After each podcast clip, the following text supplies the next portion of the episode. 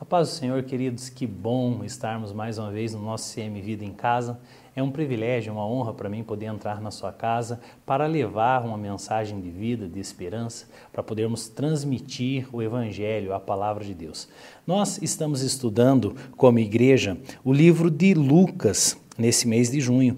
E, e, eu quero deixar uma palavra ao seu coração. O tema dessa mensagem é rico para com Deus. Essa foi uma afirmação do nosso Senhor Jesus quando dois irmãos vieram e o interrogaram no livro de Lucas, no capítulo 12, a partir do versículo 13. Eu quero que você abra a Bíblia aí junto comigo e vamos ler o texto e vamos é, tirar desse texto alguns princípios que eu creio que abençoarão a nossa vida e também abençoarão abençoarão a nossa família. Versículo 13 diz assim: Alguém da multidão lhe disse: Mestre, dize a meu irmão que divida a herança comigo. Respondeu Jesus: Homem, com quem me designou juiz ou árbitro entre vocês? Então lhes disse: Cuidado, fiquem de sobreaviso contra todo tipo de ganância. A vida de um homem não consiste na quantidade dos seus bens. Então lhes contou essa parábola. A terra de certo homem rico produziu muito. E ele pensou consigo mesmo: O que vou fazer? Não tenho onde armazenar a minha colheita. Então disse: Já sei o que vou fazer. Vou derrubar os meus celeiros e construirei outros maiores, e ali guardarei toda a minha safra e todos os meus bens. E direi a mim mesmo: Você tem grande quantidade de bens, armazenadas por muitos anos. Descanse, coma, beba e alegre-se. Contudo, Deus lhe disse: Insensato. Esta mesma noite a sua vida será exigida. Então, quem ficará com o que você preparou? Assim acontece com quem guarda para si riquezas, mas não é rico para com Deus. Veja só que afirmação é, é, poderosa do Senhor Jesus e que nos faz pensar. Ele diz: Assim acontece com quem guarda para si riquezas, mas não é rico para com Deus. O que é interessante aqui é que não é um problema guardar as riquezas. Ele diz: quem guarda para si riquezas, mas não é rico para com Deus. O problema é não ser rico para com Deus. O problema não é acumular a riqueza. Vocês estão entendendo? A questão é um nível de prioridade. A questão é o propósito com que nós vivemos. Entendemos que essa discussão toda começa por causa de uma briga entre irmãos. Então, pelo que está implícito aqui no texto, eles tinham perdido seus pais e estavam em uma situação onde eles precisavam dividir os bens, onde eles precisavam dividir a herança. É interessante o quanto que é, muitas famílias elas se dissolvem, elas se despedaçam quando passam por esse momento de vida, aonde os irmãos precisam dividir aquilo que os pais deixaram.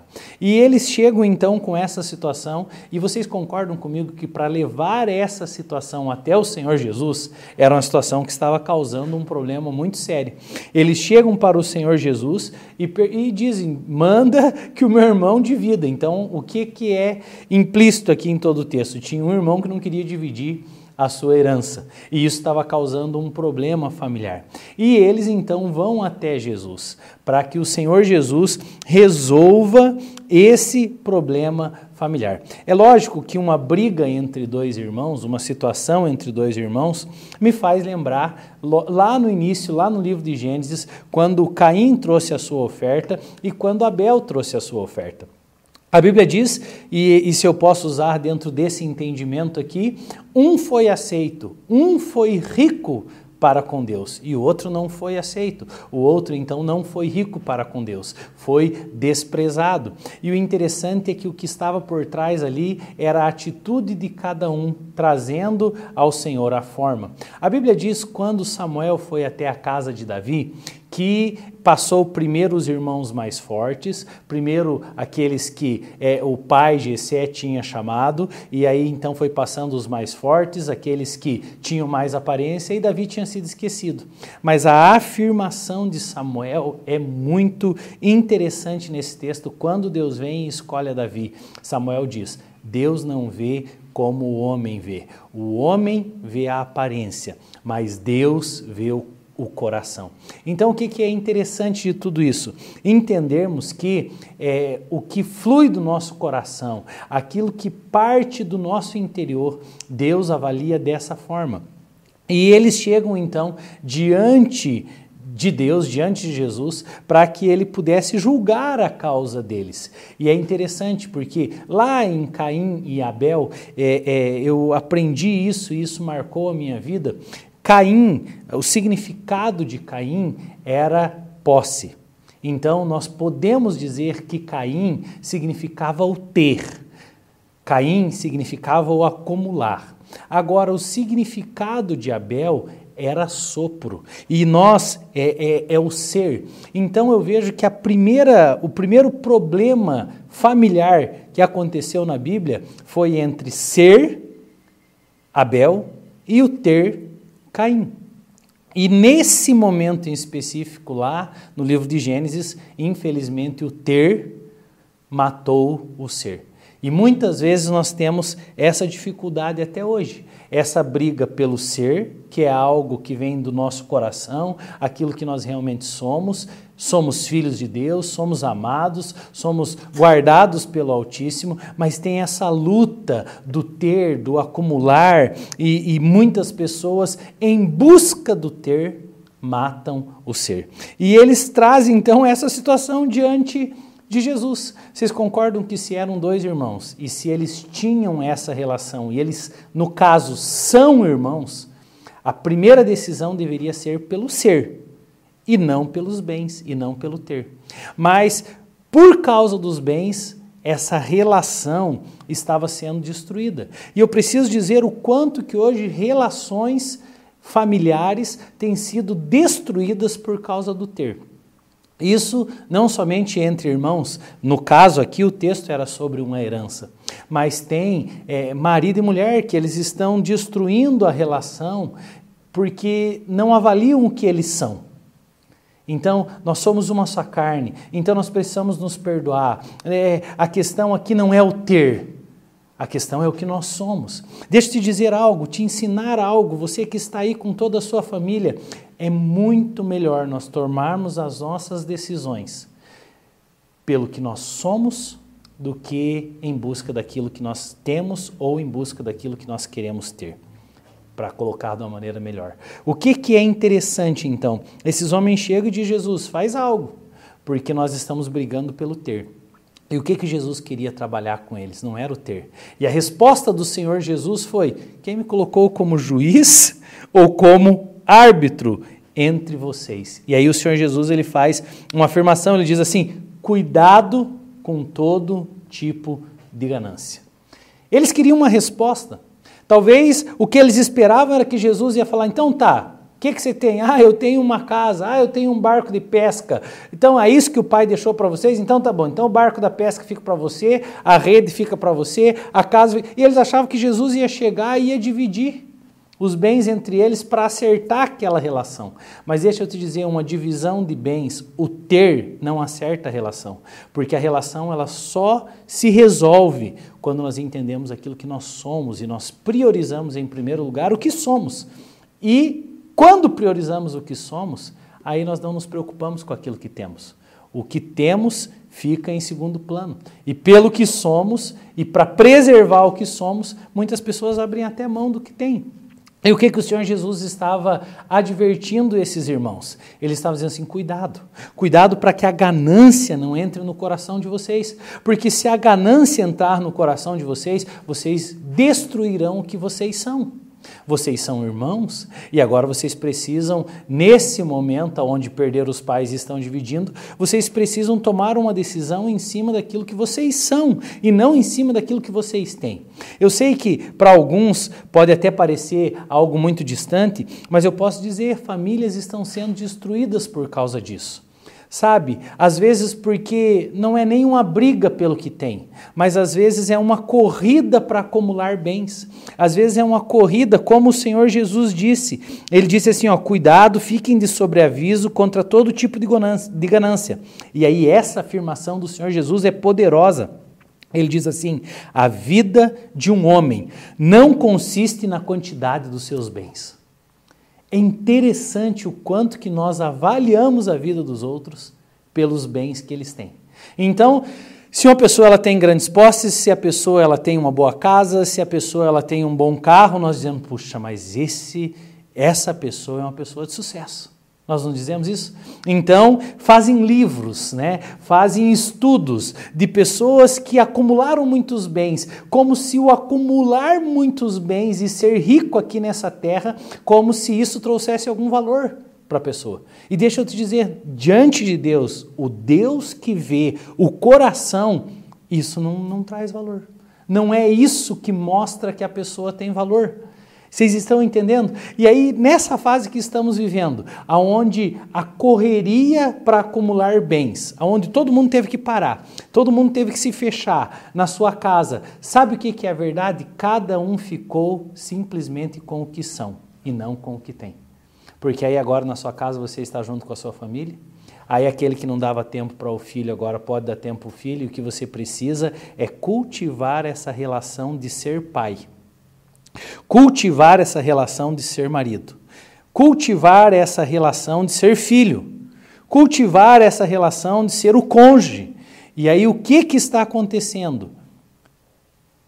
Nós não conseguíamos fazer o ser porque estávamos sem tempo. Por quê? Porque corre, corremos sempre atrás de acumular. E o que, que o Senhor Jesus está dizendo? A vida de um homem não consiste na quantidade dos seus bens. Então o Senhor Jesus está dizendo assim, ó, a vida de um homem consiste em outra coisa. Consiste em um propósito. Consiste em entender que ele tem que preservar as suas relações, preservar o seu coração, preservar quem ele é, independente do que ele tem. E aí, para explicar isso, o Senhor Jesus então ele conta uma parábola. E eu creio que essa parábola vai nos ensinar alguma coisa também nessa palavra. Veja só, ele diz: A terra de um certo homem rico produziu muito. Então, fala de um homem que teve um sucesso que ele colocou a semente na terra, essa semente multiplicou e não somente multiplicou, ela é, é, permitiu com que o celeiro que ele tinha se tornasse pequeno, ao ponto que ele precisou construir outras coisas, outros celeiros. Então, é, é, ele diz: E ele pensou consigo mesmo: O que eu vou fazer? Não tenho onde armazenar a minha colheita. Então disse: Já sei o que vou fazer. Vou derrubar os meus celeiros e vou construir outros maiores. E ali guardarei toda a minha safra e todos os meus bens. E direi a mim mesmo: Você tem grande quantidade de bens armazenados para muitos anos. Descanse, coma, beba e alegre-se. Ah, meu irmão, quando o Senhor Jesus ele está contando essa parábola, vamos ser bem sinceros, abrindo o nosso coração, mostrando o nosso coração para Deus. Quantos que estão ouvindo essa mensagem não olhariam para essa afirmação e diria: que sonho! Isso. Que sonho de vida. Alguns olharão para essa afirmação e dirão assim: esse é meu propósito de vida. O que, que eu quero fazer? Eu quero lançar uma boa semente na terra com o meu trabalho? É, então, para isso eu me dedico, para isso eu estudo, então eu vou lançar uma boa semente na terra. E o resultado disso é essa semente multiplicar, crescer tanto, que eu vou ter tantos bens que eu não tenho nem como acumular, então eu vou ter que produzir outros celeiros para armazenar a minha colheita. E qual é o fim de tudo isso? Descansar, comer, beber e se alegrar. E quando nós olhamos para um entendimento desse, a minha pergunta é: onde está o erro? Qual o problema? Quem não quer, durante a sua vida nessa terra, produzir algo que vai chegar um tempo que você vai dizer assim: consegui, conquistei, estou bem provido, está tudo guardado, e agora o que, que eu vou fazer? Vou descansar, vou comer, beber e me alegrar. Gente, olhando assim, não parece o plano perfeito? Vamos ser bem sinceros, eu e você, nós não queremos isso? Só que o Senhor Jesus chama uma pessoa que pensa dessa forma de insensato. Veja só, contudo, Deus lhe disse: insensato. Esta mesma noite a sua vida será exigida. quem ficará com o que você preparou? E é interessante essa afirmação do Senhor Jesus, porque até então, dentro da palavra, só estava falando de algo natural. E dentro desse algo natural, uma semente, um celeiro que não conseguia reter a colheita, destrói aquele celeiro, constrói outro, e o fim é comer, beber, se alegrar e descansar. Mas o Senhor diz: isso é insensatez. Com essa palavra do Senhor Jesus, eu posso dizer algo, afirmar com toda certeza aos irmãos: se você tiver com a cabeça somente nas coisas dessa terra, crescer, produzir, viver e depois colher do fruto da sua produção, e no final de tudo isso descansar, se alegrar e não existir na sua vida um propósito maior, o Senhor Jesus está dizendo: isso é insensatez. Por que, que isso é insensatez? Porque ele diz que vai chegar uma hora que você vai partir. Vai chegar uma hora aonde pedirão a sua alma. Vai chegar um momento aonde você vai partir dessa vida para uma outra vida. Esta mesma noite a sua vida será exigida. E aí a pergunta é: quem vai ficar com tudo isso que você preparou? Quem vai ficar com tudo isso que você acumulou? Tem pessoas que estão chegando na, nessa fase da vida e aí já começam a pensar: puxa, eu acumulei tanto, eu fiz tanto. E aí hoje tem pessoas que já estão dizendo assim: puxa, tinha algo maior. Eu já conquistei, eu já cheguei nessa fase onde eu estou descansando, comendo, bebendo, me alegrando, mas eu não vivi por algo maior. E deixa eu te dizer algo, meu irmão, já que estamos falando do ser rico para com Deus, o ser rico para com Deus é pensar na eternidade.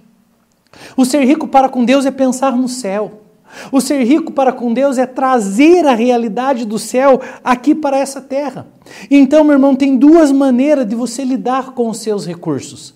Você entendendo, sim, eu tenho recursos, mas a minha confiança não está na semente guardada no celeiro, na, na colheita guardada no celeiro. Não, a minha confiança está naquilo que eu sou. Eu sou filho, eu tenho um propósito em Deus, e porque eu tenho um propósito, então aquilo que vem até as minhas mãos, se o Senhor traz isso ao meu coração, então eu posso repartir, então eu posso semear, então eu vou fazer isso que é algo natural, se transformar em algo eterno. Por quê? Porque eu sou filho.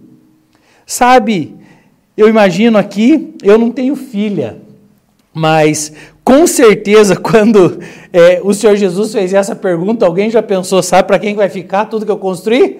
Para o genro vai ficar pro genro, né? Então eu não tenho filho, só, só terei nora no futuro, né? Então, mas assim, tem gente talvez pensando, tudo isso que eu construí vai ficar pro genro. E o que, que o Senhor Jesus está dizendo? Não tenha problema ficar pro genro. Mas ele diz assim, quem que vai ficar com o que você preparou? Quem que vai ficar com aquilo que você construiu? O Senhor Jesus disse que quando nós pensarmos em acumular tesouros, que não necessariamente é para pensar em acumular tesouro aqui nessa terra, aonde a traça e a ferrugem corrói, aonde o ladrão vem e rouba, mas ele diz sobre acumular tesouros no céu. E quando ele fala sobre acumular tesouros no céu, que está lá em Mateus 6, de 19 a 20, ele diz assim: aonde a traça nem a ferrugem consomem, onde os ladrões não minam e roubam. Por quê? Porque onde estiver o vosso tesouro, ali estará o seu coração. Então, em primeiro lugar, meu irmão, se o seu tesouro está nos bens adquiridos, se o seu tesouro está em um celeiro cheio, cheio, ali está o seu coração. Mas se o seu tesouro está em quem você é, na relação que você tem com os seus familiares, com as pessoas que estão à sua volta, ali está o seu coração. Agora o Senhor Jesus diz sobre um tesouro que está no céu que eu coloco no céu, ou seja, pensai nas coisas que são de cima. O livro de Colossenses 3, versículo 1 a 3 diz: Portanto, se já ressuscitastes com Cristo, buscai as coisas que são de cima, onde Cristo está sentado à destra de Deus. Pensai nas coisas que são de cima e não nas coisas que são aqui da terra, porque já estáis mortos e a vossa vida está escondida em Cristo com Cristo em Deus. Então, o apóstolo Paulo está dizendo: vocês já ressuscitaram com Cristo. Vocês não vivem só mais por coisas naturais. Vocês não vivem somente por acumular. É lógico que quando falamos sobre isso, entenda, meu irmão, não estou questionando o acumular riquezas. Eu estou questionando a questão de ter o meu coração nelas. Porque o Senhor Jesus diz: não acumule tesouro aqui nessa terra, acumule lá no céu. E aí, pastor, mas eu tenho. Deus já me deu. Amém? Então, faz isso ser revertido para o alto. Faz isso. A Bíblia fala sobre um jovem rico que chegou até o Senhor Jesus e perguntou: O que eu faço para ser salvo? O que eu faço para herdar a vida eterna? Talvez essa pergunta poderia ser: O que eu faço para herdar, para ter um tesouro no céu? Aí o Senhor Jesus disse: Vai, vende o que tem e dá aos pobres. E a Bíblia diz que esse jovem vira as costas para o autor da vida. Esse jovem ele vira as costas para aquele que podia dar a salvação para ele. Por quê? Porque ele tinha muitas propriedades. E queridos, nós precisamos tomar cuidado com isso. Agora deixa eu te dizer, esse coração não é somente para quem é rico. Tem pessoas que não têm muitos bens, tem pessoas que não têm posses e, e mesmo assim têm o coração nisso, mesmo sem ter. Então é, é uma questão de coração, porque como eu já disse no início da mensagem, o que Deus vê? Deus vê o coração.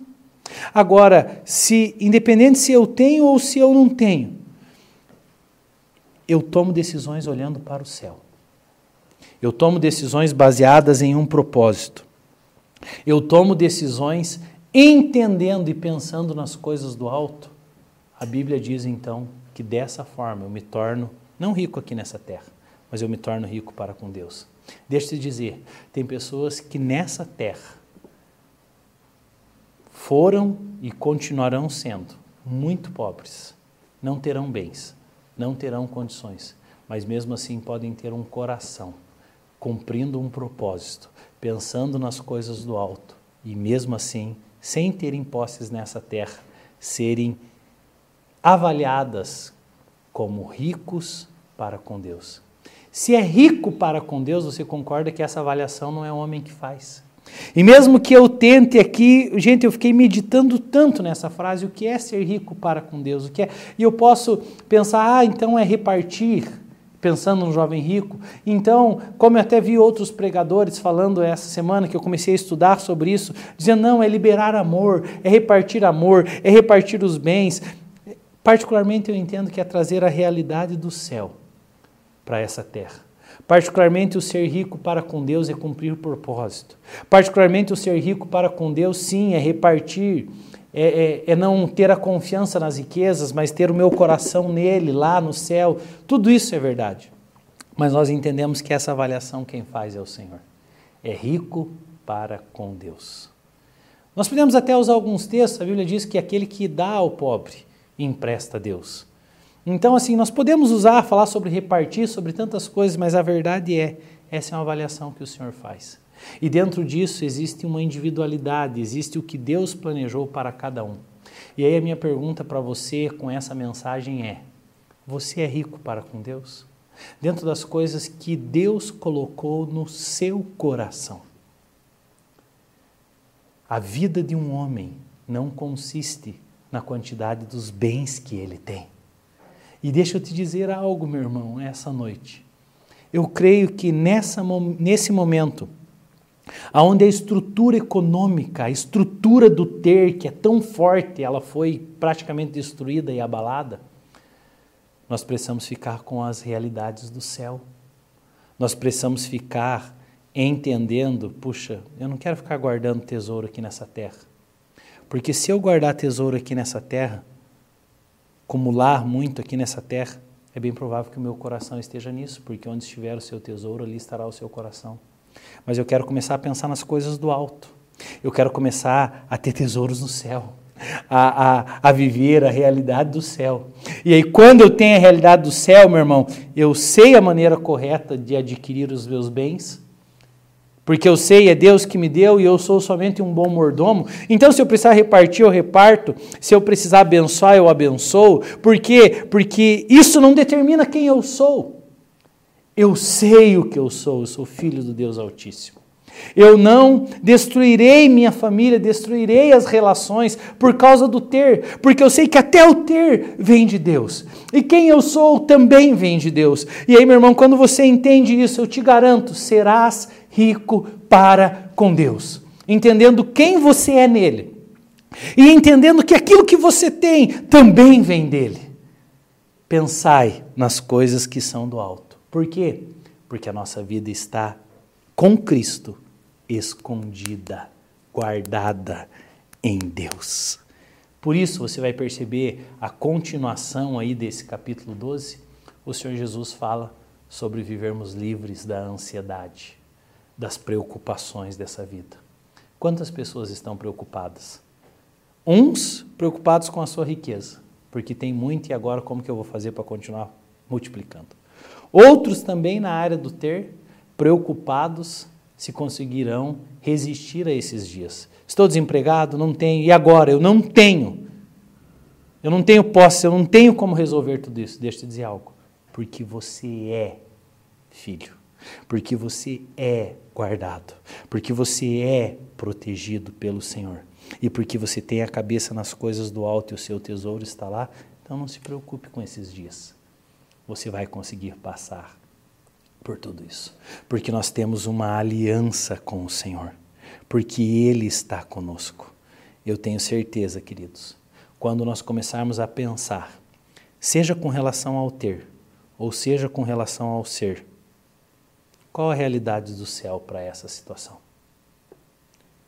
O que o céu está dizendo a respeito dessa situação? Aí, meu irmão, quando nós começarmos a olhar para a eternidade, quando você não tiver preocupação se alguém chegar e, como o Senhor Jesus disse, essa noite pedirão a sua alma. E você sabe, não, eu tenho algo que está escondido em Deus.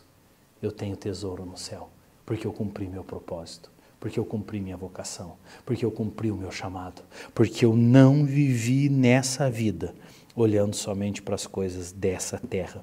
Sabe, pessoas que passam por grandes situações, grandes problemas de saúde, é inevitável fazer essa avaliação que eu estou te dizendo hoje. Quando a pessoa enfrenta o vale da sombra da morte, é inevitável. Sabe aquela história que diz assim: Nossa, passou por um, sofri um acidente, passou um filme na minha cabeça. O que, que é isso? É uma avaliação de propósito. E muitos é só após um acidente, é só após uma cirurgia, é só após um momento muito difícil de saúde que eles fazem essa avaliação. Mas eu creio que através dessa palavra, que um filme passe na sua cabeça hoje. E talvez você vai chegar a um ponto e dizer assim: puxa, talvez a minha vida, eu achava, o meu projeto de vida estava pautado no acúmulo de bens. Mas o que, que eu entendi com essa mensagem? Eu não quero ser rico aqui nessa terra sem propósito. Eu quero ser rico para com Deus. Porque o ser rico para com Deus fala de um propósito. O ser rico para com Deus fala de eternidade. O ser rico para com Deus fala em repartir, fala em abrir mão, fala em tudo isso, fala em amor. E o que, que é isso? Realidade do céu sendo trazida para essa terra. Com essa mensagem, meu irmão, a minha oração é que as realidades do céu adentrem na sua casa e que a sua casa, a sua família, possa se tornar uma extensão do céu. A sua casa seja uma extensão do céu. Por quê?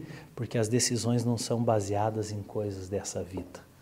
As decisões, elas são baseadas porque eu penso nas coisas do alto, porque eu penso nas coisas que são de cima. Essa noite, de uma maneira muito especial, nós vamos participar da mesa do Senhor. E o fato de participarmos da mesa do Senhor mostra que temos uma aliança com Ele mostra que nós somos filhos do Deus Altíssimo e nós temos uma aliança. Então eu quero que nessa hora, você que está me assistindo, você pegue aí na sua casa o cálice, o suco de uva, você pegue o pão, nós vamos orar e nós vamos consagrar ao Senhor os elementos e depois nós participaremos como família. Por quê? Porque nós somos. Não é pelo que temos, é pelo que somos. Nós somos filhos nós somos herdeiros de Deus, co-herdeiros com Cristo. Nós somos filhos do Deus Altíssimo. Eu vou orar consagrando os elementos. Pai, nessa hora nós consagramos a Ti, consagramos o pão, Senhor, consagramos o cálice. Pai, nós comemos e bebemos, Senhor, porque nós temos uma aliança contigo. Nessa hora, Pai, eu oro também por cada família, Senhor, por cada pessoa que está nos assistindo nesse momento. Pai, eles têm aliança contigo. E nós comemos e bebemos, Pai, e anunciamos a tua morte, até que o Senhor venha nos buscar. Avalie, pois, o homem a si mesmo e depois coma do pão e beba do cálice. Nós consagramos a Ti esses elementos e dizemos, Pai, nas nossas casas, na nossa família, todos, nós temos uma aliança contigo, em nome do Senhor Jesus. Amém. Nesse momento, então, pegue aí o pão na sua casa, pegue o cálice e vamos participar da mesa do Senhor.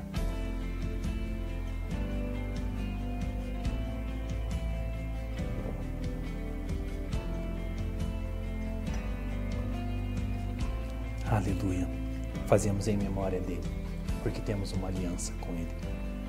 Nesse momento eu quero orar e te abençoar. Orar pela sua família. Talvez, meu irmão, a estrutura pela busca de ter coisas, ela foi destruída nesses dias. Mas se destruiu o ter, você percebeu que o que sobra é quem você é. E o homem não é avaliado a vida de um homem não consiste na quantidade de bens que ele possui. Então, independente se temos, o que importa é o que somos. E nesse momento onde teve um abalo na estrutura econômica, na estrutura do ter, o que sobrou é quem você é. O que sobra é a sua família. O que sobra são os seus filhos. E é o que eu quero é que vocês se tornem ricos para com Deus. E as realidades do céu tomem conta da sua casa. Então, mais uma vez, feche os teus olhos, eu quero orar e te abençoar, Pai. Eu estendo as minhas mãos e oro, Pai, por essas famílias que estão, Senhor, nos assistindo nesse momento. Pai, dentro da nossa é, compreensão humana, Senhor, é tão difícil às vezes entendermos algumas afirmações e mesmo dentro dessas explicações, talvez, Pai, nós não tenhamos o completo do que é ser rico para com Deus, mas essa nessa palavra, Pai, nós expressamos o nosso desejo.